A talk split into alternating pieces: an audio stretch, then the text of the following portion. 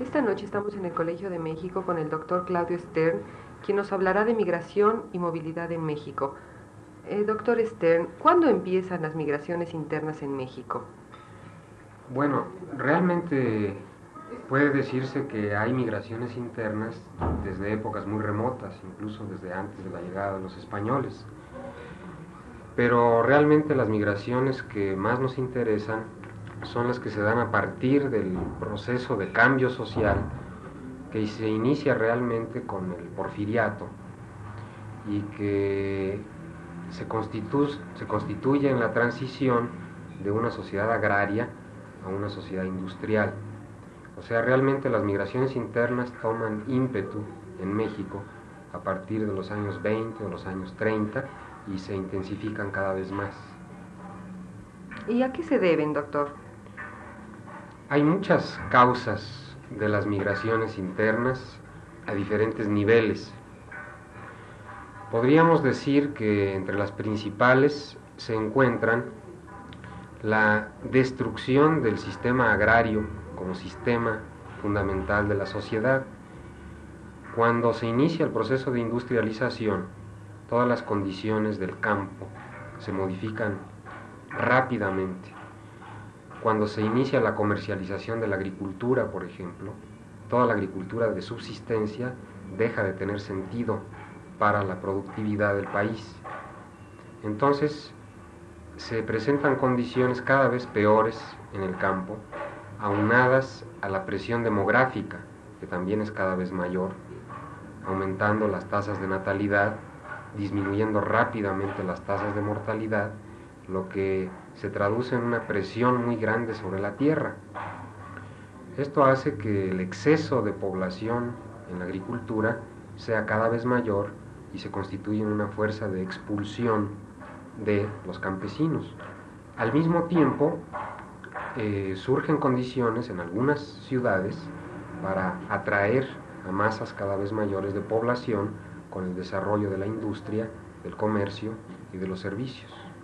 Podríamos decir que entonces las causas principales de emigración del campo a la ciudad son la destrucción del sistema agrario y la creación del sistema industrial. Doctor Stern, ¿de dónde a dónde y qué tipo de migraciones se dan? Bueno, ese es un problema realmente mal comprendido porque se han hecho pocos estudios. Generalmente se piensa en las migraciones, y como lo hice yo cuando traté de de entender un poco sus causas en las migraciones del campo a las ciudades. Pero aparte de estas migraciones, hay muchas migraciones de unas zonas agrarias a otras, de unas ciudades a otras y de diferentes tamaños de ciudades. Por ejemplo, eh, en el proceso migratorio, muchas veces la gente migra de las pequeñas poblaciones campesinas a las pequeñas ciudades que están cercanas, después a una ciudad más grande, a la capital del estado, por ejemplo, y termina migrando a una gran ciudad como la Ciudad de México como finalidad, como final de un proceso migratorio. También existen y con cada vez mayor frecuencia migraciones de grandes ciudades a grandes ciudades. Por ejemplo, gente que migra de la ciudad de Puebla o de la ciudad de Monterrey o de la ciudad de Oaxaca a la Ciudad de México. Eh, generalmente se ha puesto mayor énfasis en la migración del campo a la ciudad, con cierta razón porque parece ser la que mayor importancia tiene en el proceso de cambio de una sociedad agraria a una sociedad industrial. Pero en el proceso de desarrollo se generan muchas condiciones que sería interesante estudiar con mayor profundidad, especialmente en cuanto a las migraciones de unas zonas agrícolas a otras zonas agrícolas, cuando las condiciones en las ciudades no permiten la absorción de grandes volúmenes de población campesina. Por ejemplo, sería muy importante estudiar los efectos que tiene el cierre de la frontera norteamericana para los braceros mexicanos en la intensificación de migraciones de unas zonas campesinas a otras por la imposibilidad de ir a los Estados Unidos y las dificultades de emigrar a las grandes ciudades mexicanas. Doctor, ¿qué pasa con los migrantes de la Ciudad de México en comparación con los nativos de esta misma ciudad? ahí sí tenemos algunos datos que nos pueden ilustrar. Generalmente se ha tenido el preconcepto de que al migrante le va muy mal cuando migra a una gran ciudad. Existe toda una teoría muy antigua que destaca los aspectos de choque cultural, por ejemplo, que sufre el migrante supuestamente al dejar una comunidad muy diferente a la de una gran ciudad, una comunidad tradicional, con normas, valores y modos de vida que chocan frontalmente con los que se encuentra el migrante en la gran ciudad. En estudios cada vez más frecuentes que se tienen no solo en México, sino en América Latina, se ha visto que no es el caso. Por un lado, el migrante cuando migra lo hace ya teniendo familiares en el lugar de destino, o sea, en la ciudad a la que va a llegar. Estos familiares o amigos, en otros casos, facilitan en gran manera su integración y su adaptación a la ciudad. Por ejemplo, en una encuesta que se hizo recientemente en la Ciudad de México, se encontró que casi el 80% de las personas que habían migrado a la Ciudad de México tenían familiares viviendo aquí antes de migrar. Y estos familiares, en la gran mayor parte de los casos, les proporcionaron casa y comida, les ayudaron a encontrar trabajo y en las épocas difíciles, en ocupaciones inestables, por ejemplo, sirven como colchón que impide la desocupación total de estos migrantes. Ahora bien, comparados con los nacidos en la Ciudad de México, obviamente sí hay diferencias en el sentido de que los migrantes están en peores condiciones. ¿Por qué? Porque la mayor parte de los migrantes provienen del campo precisamente. Al provenir del campo, tienen niveles educativos y experiencias de trabajo muy rudimentarias en comparación con una persona que nació y se socializó en la Ciudad de México. Sin embargo, estas diferencias disminuyen al pasar el tiempo. Entre más tiempo pasa un migrante en la Ciudad de México, más se acerca o se compara con las condiciones que tiene el nativo de la Ciudad de México, en términos de nivel ocupacional, nivel de ingresos, etc. Entonces realmente podríamos concluir diciendo que las diferencias son menores de lo que generalmente se piensa y que en el proceso de adaptación a la ciudad disminuyen estas diferencias entre migrantes y nativos. Doctor, ¿y qué problemas presentan a la Ciudad de México estas migraciones? Los problemas son fundamentalmente debidos a la magnitud del fenómeno.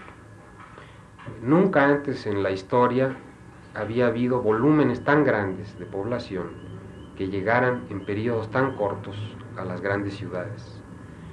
En, en, la industrialización que hubo en países como Inglaterra, Alemania, Francia, los propios Estados Unidos, hubo fuertes procesos migratorios, pero tardaron muchísimo más tiempo en darse de lo que tardan en el llamado tercer mundo, donde realmente puede hablarse de una explosión de crecimiento de las grandes ciudades.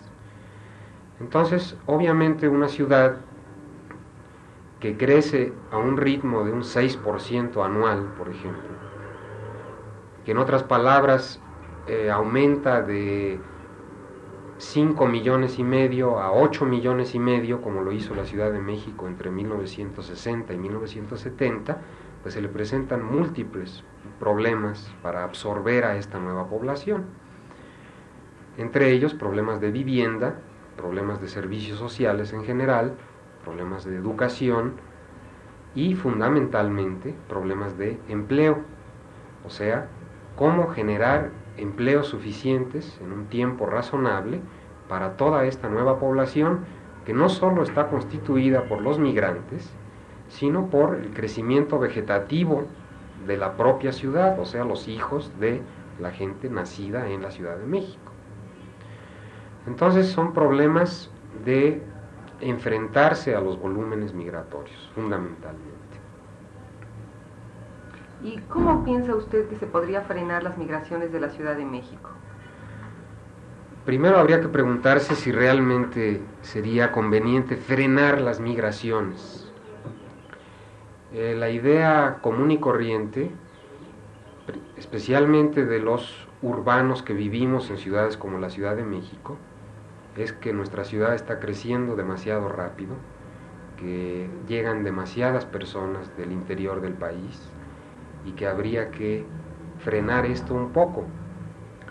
Ahora, si se contempla todo el proceso migratorio a nivel del país en general, habría que preguntarse si no convendría intensificar en lugar de disminuir la emigración del campo.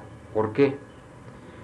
Piénsese que, aunque no tengo las cifras exactas, tenemos todavía aproximadamente 6 millones de campesinos en México y que según los estudios de productividad que se tienen, sería suficiente contar con aproximadamente 2 millones y medio de ellos para producir todo lo que se está produciendo actualmente en términos de productos agrícolas y pecuarios. En otras palabras, puede decirse que sobra un gran contingente de población aún en el campo mexicano. Cualquier intento de frenar las migraciones rural-urbanas y de detener a esta población en el campo estaría realmente deteniendo el proceso de desarrollo del país. Estaría determinando un modo de vida muy inferior al que incluso tienen actualmente estos campesinos, puesto que la población del campo sigue reproduciéndose a un ritmo muy acelerado. Entonces, en primer lugar, en cuanto a detener las migraciones del campo en general, yo pienso que quizá deba pensarse al contrario en cómo acelerarlas. Ahora bien, eh, estas migraciones se han traducido fundamentalmente en el excesivo crecimiento de algunas ciudades, en especial la Ciudad de México. Entonces la otra pregunta sería, ¿hacia dónde se van a ir todos estos migrantes. Obviamente las políticas de descentralización industrial y de descentralización de la educación superior, por ejemplo, que actualmente se ha propuesto el régimen, tienen en parte como finalidad el redefinir los flujos migratorios, el hacer que la gente no siga viniendo solo a la Ciudad de México, a la Ciudad de Monterrey, a la Ciudad de Guadalajara, sino que vaya a pequeñas y medianas ciudades donde supuestamente se están creando industrias y condiciones de absorción de mano de obra. Ahora, entonces el problema sería más bien de redistribuir a la población hacia otras ciudades, para que no llegaran tantos a la Ciudad de México y a otras grandes ciudades. Yo en lo personal pienso que esto va a ser muy difícil, por la dinámica propia del sistema de desarrollo económico que hemos venido teniendo.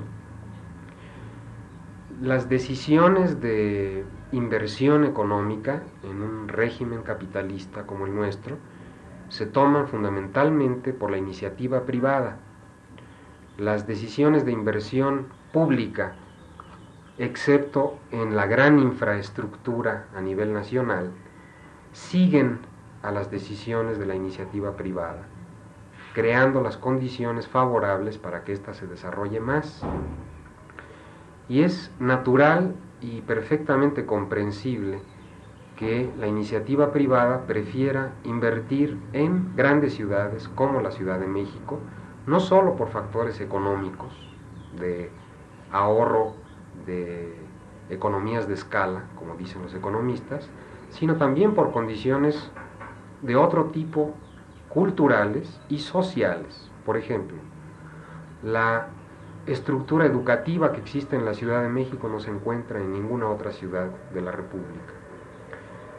Si un empresario tiene hijos que van a ir a la universidad, lo pensaría dos veces antes de irse a una pequeña ciudad del interior y sacrificar la educación de sus hijos. Pero no solo eso, sino en términos personales, las condiciones, los atractivos culturales y de vida social que existen en la Ciudad de México tampoco se dan en otras ciudades y son muy atractivas para este inversionista privado. Incluso podrían casi hacerse una apuesta en términos de que si se le ofreciera a un inversionista la exención total de impuestos para que llevara su capital a la zona del infiernillo, que es un polo de desarrollo eh, que ha decidido ser impulsado por el gobierno, lo más seguro es que no habría inversionistas privados que aceptaran cambiar sus capitales o invertir sus capitales preferentemente en esa zona y no en la Ciudad de México. En otras palabras, para redistribuir a la población de manera más racional en el territorio nacional, habría que hacer fuertes modificaciones en el sistema económico y en el sistema de control de inversiones privadas, lo cual me parece muy difícil que se dé en un régimen como el que estamos viviendo. Muchas gracias, doctor. Esta noche estuvimos en el Colegio de México con el doctor Claudio Stern, quien nos habló de migración y movilidad en México. Adicciones que se dan en nuestros procesos de cambio social, económico eh, y político. En este sentido, eh, vale la pena decir que evidentemente las aportaciones de la sociología latinoamericana eh, resultan nuevas, resultan importantes y superan en cierta forma los enfoques anteriores realizados tanto en nuestro subcontinente como fuera de él. A partir de los años 60, la realidad latinoamericana no puede dejar de reconocerse. El desarrollo de los acontecimientos eh, plantea sistemáticamente nuevas preguntas y necesariamente explicaciones y posibles eh, soluciones. De aquí que se elimine la teoría de la modernización en cuanto a que ésta se explica, como lo indicamos en la posición norteamericana, eh, o tendería a explicar el desarrollo de nuestros países hacia un desarrollo capitalista. Pero en América Latina aparece evidentemente en todo su proceso histórico la noción de dependencia. Bien, somos sociedades eh, que operamos dentro del sistema capitalista, pero además somos sociedades dependientes, dependientes de un sistema mundial, dependientes de centros hegemónicos, y esto en sí mismo implica que la orientación y el planteamiento de la problemática misma sea ah, distinto. Y esta es la razón por la cual la sociología permanentemente cuando se enfoca a los problemas del desarrollo se entienda en una forma eh, integral o buscando integrar los problemas y se le dé a su vez un creciente énfasis a la dimensión política. Y por otra parte, valdría la pena decir que esta nueva tendencia no excluye de ninguna manera, sino que se finca en gran parte en eh, autores eh, de, básicos como Weber y como Marx. Pero eh, el carácter de la sociología se convierte un poco en heterodoxo.